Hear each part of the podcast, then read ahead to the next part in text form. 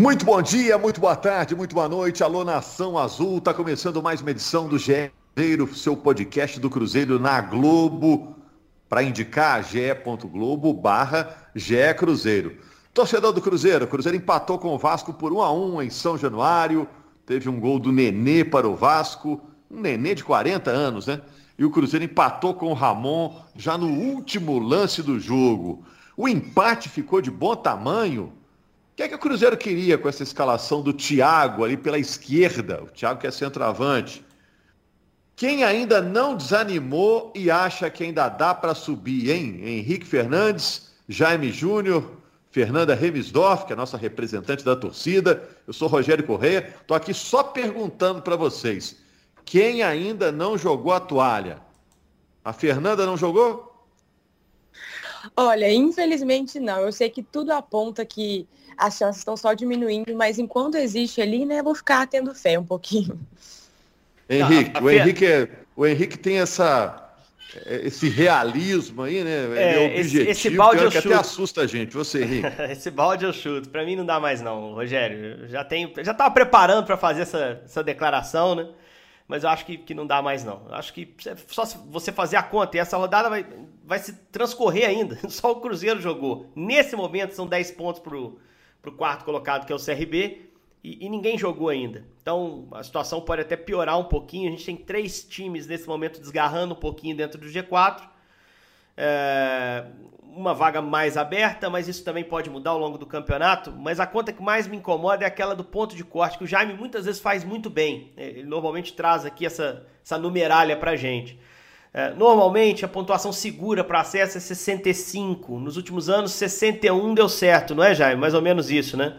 61, 62. É, 62 garantiu nos últimos três anos. Quem bateu pois... 62 nos últimos três anos subiu. Ano passado, Cuiabá subiu com 61. Se a gente pegar essa conta aí do 61, vamos baixar um pouquinho a régua aí. A conta do 61, o Cruzeiro precisaria de mais 30 pontos. Mais 10, 13 jogos. 10 vitórias em 13 jogos. 10 Isso. de 13. Né? É, é, é então, é uma. É, é, é uma arrancada histórica, uma coisa que não, não tem precedente, é um troço de maluco, é. assim, né? Então, o Botafogo acho... fez um negócio parecido aí nas últimas rodadas, né, Henrique? Isso, mas fez antes, né? Fez antes, com outro contexto, agora é daqui para o fim do campeonato. Eu acho muito delicado. E o Botafogo também passou por uma mudança de técnico e os resultados imediatamente começaram a aparecer. O Botafogo também devia jogo dentro de casa, ele tinha jogado menos jogos em casa uh, no início do campeonato e um jogo tinha sido adiado contra o CSA. Esse jogo entrou no bolo, chegou a jogar três partidas seguidas no Newton Santos. Tudo isso ajudou a turbinar o início do Enderson. Uh, o Botafogo fez precisamente isso. Salvo engano, são, o Botafogo agora vem para 13, é, 12 jogos com 10 vitórias, um empate e uma derrota. É, é a arrancada que o Cruzeiro precisa. Mas é o tipo de coisa que a gente não vê toda hora no campeonato, mais de uma vez no campeonato. Lógico que a matemática uh, oferece ao Cruzeiro essa chance. E, e a gente, eu não estou contrariando a matemática. Uh, e claro que o ponto de corte pode baixar também. O Jaime está fazendo aqui uma estimativa, que eu acho que é a mais segura, dos últimos anos. Mas pode baixar para 59. Pode, por exemplo, para 58. A gente não sabe. Só que eu acho que o Cruzeiro hoje já tem que se preparar para olhar para o não acesso, uh, não necessariamente como um fracasso porque tem um trabalho na mão do Luxemburgo com bons sinais. Então, assim, eu acho que o Cruzeirense tem que se preparar para tentar interpretar a reta final do campeonato e, e, entender que o acesso não é a única coisa boa que pode acontecer com o Cruzeiro. O Cruzeiro pode se montar, pode usar esses jogos restantes para se fortalecer para a temporada que vem, para se construir um elenco com mais opções para o Luxemburgo seguir na próxima temporada. Então, tudo isso tem que ser mirado também, infelizmente campeonato não te dá tempo, né? Não, não te espera. Não espera o seu time começar a ganhar para que você possa subir. As rodadas estão passando e eu hoje já não vejo muita, muita possibilidade de acesso para o Cruzeiro, não, Rogério. Ô Jaime, eu já antecipei aqui, acabou que eu fugi aqui da ordem cronológica, né? A gente está falando do futuro sem falar do passado, que foi o jogo contra o Vasco. Faz um resumo aí do que foi o jogo com o Vasco, você transmitiu o jogo ontem no Premier, um resumo desse jogo, desse empate do Cruzeiro, atuação do Cruzeiro, merecimento de um lado, do outro. Ô, ô, Rogério, primeiro dizer que foi o 13 terceiro empate do Cruzeiro em 25 jogos. Né? É o time que mais empatou na Série B do Campeonato Brasileiro. E assim, no primeiro tempo, só deu Vasco no primeiro tempo, né? só deu Vasco. O, o Fábio fez duas grandes defesas no primeiro tempo, é, em, em, lances numa disputa direta ali com o Morato, né? É, é. Eu daria tempo, o prêmio do craque do jogo, aquele troféuzinho para o Fábio, viu? Minha língua ah, coçou ah, aqui como telespectador do jogo. Com certeza. O segundo tempo ele ainda pegou uma bola do Castan, incrível, né? É, é, eu acho que é importante também a gente pontuar o seguinte. É, o Cruzeiro, nesse jogo, o Cruzeiro não tinha ali como alternativas Bruno José e o Marcinho, né? Os dois não foram relacionados, estão machucados fazem falta, principalmente o, o, Bruno José. Né? O Marcinho podia estar no banco ali para ser uma alternativa para o segundo tempo. Né? E o Luxemburgo, que não estava na beirada do campo, o Belete é quem comandou a equipe, porque o Luxemburgo estava suspenso. O Luxemburgo, ele trabalhou esse time durante a semana e escalou o time com o Rômulo lá na direita, deixou o Cáceres do banco, acho esse, esse é um ponto importante da gente destacar. É, colocou o Marco Antônio para poder começar, ele inclusive como, como ponto alto dele no jogo, o belo lançamento que ele deu é, para achar o Thiago lá na Bolaço. frente, né, que acabou Bolaço. finalizando para fora. Né? Um lançamento Bolaço muito dele, um lançamento espetacular, né? um lançamento fantástico dele ali. E ele escolheu colocar o, o Giovani junto com o Marco Antônio e começou com o Thiago lá na frente junto com o Marcelo. É, eu confesso que essa é a parte que mais me surpreendeu, ter Thiago e Marcelo Moreno juntos, e assim, não funcionou, porque o primeiro tempo do Cruzeiro foi, foi bem abaixo. Só teve essa bola do Thiago que eu falei aí, e o resto foi o Vasco comandando o jogo. O Vasco é, tendo ali Andrei, Marquinhos Gabriel e o Nenê no meio. O Nenê, assim, com toda a sua experiência e qualidade, comandou o jogo, aparecendo pelo lado esquerdo, à direita, por dentro. Sabe? Dono do, já chegou como dono do time do Vasco e, e ele acrescenta muito é, para o jogo. Eu acho que o, o Vasco ele ganha o meio de campo. É, meio de campo meu pai, quando eu era moleque, ele sempre falado para mim, assim, olha, meio de campo é o coração do time. Se o time não ganha o meio de campo, é, é complica. E o Vasco ganhou o, o, meio de campo e, e, assim, fez um primeiro tempo bem melhor. E aí um outro ponto que atrapalhou muito o Cruzeiro, perdeu o Wellington Nem. Tem sido um jogador que tem feito bons jogos, mas perde o Wellington Nem machucado. Né? É, aí, no intervalo ali, o Marcelo Moreno acaba saindo. O Moreno tomou um cartão aos 35 então, a opção do Belete foi tirar o Moreno, que tinha tomado cartão amarelo, e também não estava fazendo um bom jogo nessa partida aí. O, Moreno, que a bola também não estava chegando lá na frente, né? E aí o, o Thiago passa a ser a referência, o Claudinho entra no jogo, o Cruzeiro dá uma melhorada, mas assim, não consegue criar ali as oportunidades para poder incomodar o, o, Vanderlei, né? Então, assim, foi, foi, não foi um bom jogo do Cruzeiro. Não sei o que vocês acham, o primeiro tempo foi bem abaixo. O segundo tempo o time melhora. Mas sabe, quando tem aquela bola, daquele passe final, o Cruzeiro erra, erra uma finalização, sabe, não foi um jogo legal esse do Cruzeiro contra o Vasco. É, e no final, né, Jaime, teve aquela confusão, sai o segundo gol, aí é, anula o segundo gol do Vasco, o Cruzeiro faz um gol logo em seguida, o Cruzeirense acabou dormindo achando, ah, pô, esse empate até que foi bom, né? Saiu com essa sensação, né? É, e, e assim, gente... cabe até uh, um, um parênteses a respeito desse assunto, todos sabem o, o que aconteceu, né? O erro que, que tivemos na, na transmissão, né? A, no, a, nossa transmissão errou, a gente não, não mostra ali a, a saída de bola, por isso Luiz Roberto e eu não, não percebemos que o gol do Vasco foi anulado. E, consequentemente, o grito de gol do, do Cruzeiro, o gol do Ramon, ele é diferente, né? Porque para a gente ali era o gol de honra da equipe do Cruzeiro, porque já foi aos 49, o jogo iria até os 50 e acabou logo depois, né?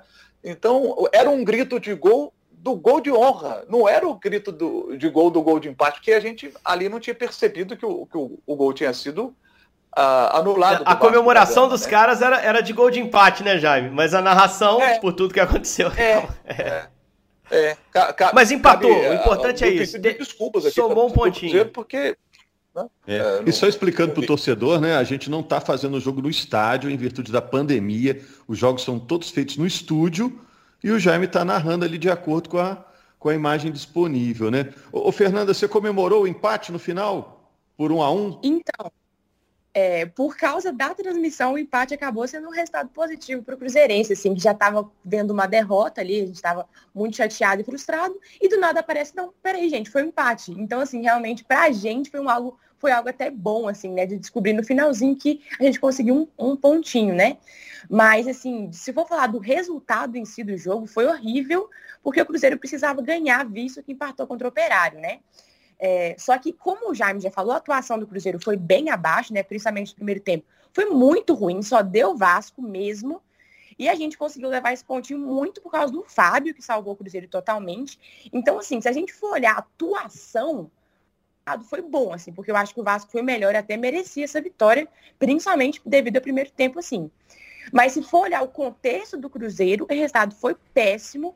E assim, por mais que eu ainda tenha uma fezinha no, no, acesso ali, que é quase uma obrigação de torcedora minha, ter fé até o final, eu sei que agora está cada vez mais distante.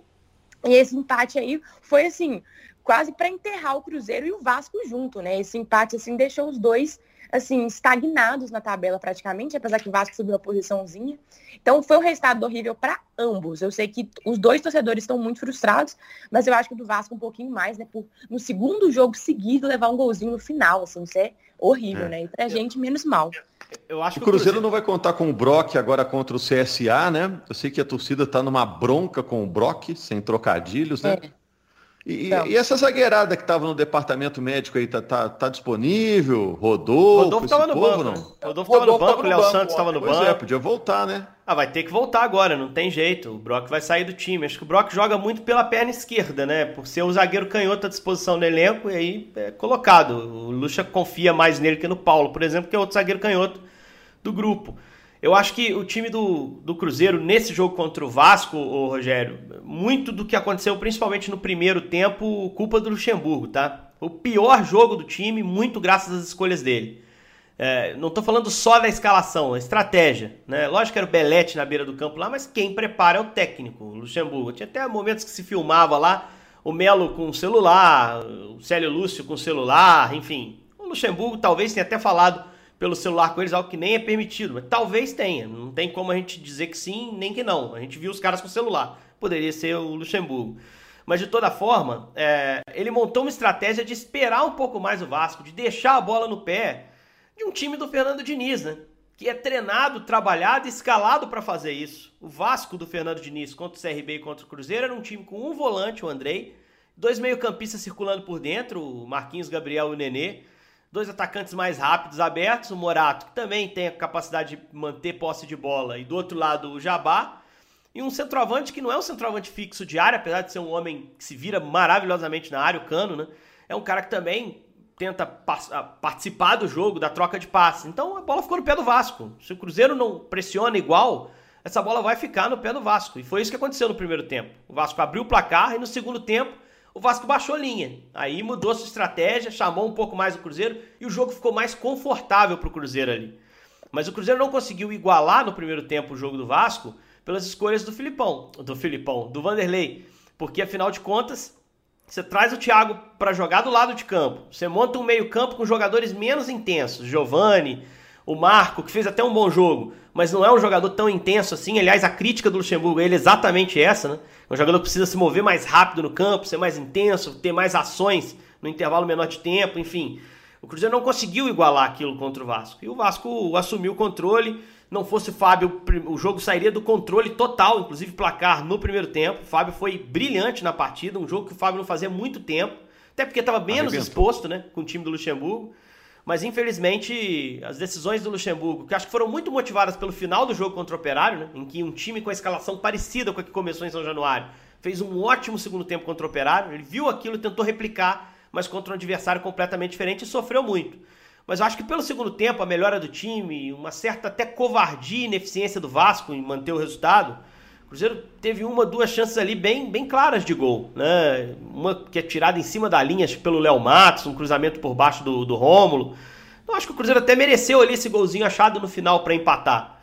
Mas o empate não, não basta, né? Não resolve o problema de ninguém e a Fernandinha foi precisa. Péssimo pro Vasco também. Matou o Vasco também, provavelmente. É. Já que o Vasco só tem três pontinhos a mais. É, a Fernanda, a gente sempre elogia aqui que a Fernanda é muito sensata, né? Fernanda é muito sensata. Olha só, agora é CSA. E o CSA ainda joga antes do jogo com o Cruzeiro. Joga contra o Botafogo. O jogo vai lá sem Maceió, né? Quinta-feira esse jogo. décimo segundo, um ponto à frente do Cruzeiro, tem o CSA, mas o Cruzeiro é, já fez o jogo dele nesta rodada, né? O CSA ainda joga com o Botafogo. CSA do Moza, hein? Professor Moza, de volta ao CSA, vai reencontrar o Cruzeiro, hein, Rogério? É, vai vir mais cansado, né? Porque vai jogar na quinta, né? E joga no Independência no domingo, o Cruzeiro às 4 horas. O Cruzeiro decidiu jogar no Independência. Jogo com torcida. Viu, Fernanda? Atualiza aí o seu, seu itinerário. A Fernanda está indo em todos os jogos com torcida. A Fernanda está indo, né, Fernanda? É, eu confesso que, assim, para mim ficou até um pouco melhor, né? Porque de ir para BH e para Independência eu pego um ônibusinho de boa, não tem que achar carona nem nada. E a Independência ir lá no Sete Lagoas fica mais difícil. Mas o principal é o gramado. Porque Sete Lagoas não estava dando aquele gramado. É, eu viajo para ver Cruzeiro sem problema. Agora, viajar para ver um gramado horrível daqui, não estava dando, não. É, ô Jaime, aí tem isso, né? O Mineirão é bom, gramado bom, mas é caro jogar lá. Em Sete Lagoas é baratinho, mas o gramado é ruim. Aí o, o Cruzeiro decidiu jogar no Independência, que é meio meio termo, né? Achou aí uma, uma, uma boa estratégia, o gramado do Independência é bom. Achou, achou uma boa estratégia. Acho que era isso mesmo. Mineirão tá mais caro, né? Vai para o Independência, que tem um gramado bom e é mais certinho. Tem esse jogo agora contra o CSA, depois pega o Guarani fora e depois volta para pegar o Brasil. Esse jogo vai ser num domingo, 11 da manhã. Então, esses três próximos jogos vão dizer para a gente se o Cruzeiro vai conseguir dar essa arrancada ou não. Na situação que o Cruzeiro está, são três jogos que o Cruzeiro tem de ganhar os três. O Cruzeiro tem de ganhar os três jogos. Emplacar uma sequência de vitórias. Se não ganhar esses três, depois Curitiba fora e Botafogo em Belo Horizonte. E aí aperta. Porque são dois times do G4 que estão num momento muito bom, estão jogando muito bem. Então, esses três próximos jogos vão dizer muito para a gente se essa esperança vai continuar viva de acesso ou não. Só mais uma cornetinha sobre o Luxemburgo aí em relação ao jogo e que vai ter impacto no, no próximo jogo, porque ele está suspenso, né? É, o Luxa ter sacado o Moreno para mim não me convenceu ali no intervalo do jogo não, para deixar o Thiago, mesmo com cartão amarelo, isso para mim não seria justificativo. Eu prefiro o Moreno do que o o, o Thiago ali para ser essa referência no time, se é que é para ter só um, né? O erro para mim não foi entrar com o Moreno, foi entrar com o Thiago fora de posição. Mas se é para ter só Sim. um, eu prefiro ter o Moreno em campo. Principalmente num jogo como esse, contra um adversário também tradicional, enfim. Acho que foi mais um erro da comissão do Luxemburgo. Nesse caso, a gente tem que reputar mais ao Belete, né, que estava ali à beira do campo. Mas essas mexidas são muitas vezes preparadas antes, né? são conversadas antes, numa circunstância de jogo. Acho que a comissão errou nisso também. Além de não eu ter o Brock, que, não tem o Moreno. O Moreno no primeiro tempo foi muito mal, viu? E especificamente não, mas, mas... nesse jogo não estava bem, viu, Henrique? Mas não foi pior e que o Thiago. tá fora do tá fora do contra o CSA também, Henrique. Não foi pior que o, que o Thiago, né? O Moreno. É, é, é essa que é a questão. Concordo contigo, foi mal. Não foi bem, mas não foi pior que o Thiago. Então eu teria escolhido o Thiago para sair, não o Moreno. Até porque o Thiago joga esse próximo jogo. Deve ser o Thiago a escolha para jogar contra o CSA. Moreno e o Brock fora. Vamos ver como o Lucha vai, vai lidar com essa, com essa ausência, que para mim é uma ausência importante e mais importante ainda nos jogos dentro de casa. Porque você pode criticar o Moreno por isso, que deixa o ataque lento, não sei o quê, mas os pontinhos recentes aí foi ele que arrumou. Ele que deu o um jeito lá de abrir. Eu tava te perguntando o Lucha. O Lucha não volta nesse jogo? Acho que o Lucha volta, volta. volta. Acho que volta, volta, né? Era só uma não suspensão automática. Julgado, né? é. é. Suspensão automática pela expulsão contra o operário mesmo. É, não, não uhum. deve ter o julgamento a tempo, não. Ok, então. Então vamos combinar que na segunda-feira a gente está de volta para falar de Cruzeiro e CSA, com a Fernanda dando aquele testemunhal, né, Fernanda? Que a Fernanda estará lá Isso. na Independência, levando um bonezinho que está calor a beça, né? Ver o Cruzeiro é, de perto, a torcida vai estar tá presente. Vamos ver se o torcedor se comporta para que a gente tenha a torcida até o fim do campeonato, né? A Série B tem a torcida até o fim da competição, né, Fernando? Isso vai ter sim. Então, lembrar aí o pessoal que estiver ouvindo o jogo, por favor, gente, fica com a máscara o máximo tempo possível e tenta respeitar aí o, o, o, distanciamento social também, que é muito importante, porque o Cruzeiro precisa da gente mais que nunca agora, que eu tenho certeza que o, Cru, o Cruzeirense faz muita diferença para esse time, gente. É, e só um, um, adendozinho. No último jogo contra o Operário, para mim, o segundo gol do Cruzeiro só saiu, por mais que anulado, por causa da torcida, tá? Que a torcida empurrou aquele time até o último segundo para fazer aquele gol. Então é isso. É, no momento, o Cruzeiro tem 31 pontos. O quarto colocado tem 41, é uma diferença de 10 pontos. Vários times ainda vão jogar nesta rodada, que é a rodada de número 25 da Série B. Então vamos ver como CRB, fica a situação do Cruzeiro. Hein, Jaime? o próprio CRB, que é o quarto colocado com 41, joga contra o Brasil lá em Pelotas. O Brasil está fazendo é. boa campanha, né? Essa diferença que hoje é de 10 pode ir para 13. É verdade, é. é. Acho que o CRB não arruma nada com o Brasil lá não, mas vamos ver, né? A gente espera então a rodada e comenta na segunda-feira Cruzeiro e CSA aqui no nosso podcast.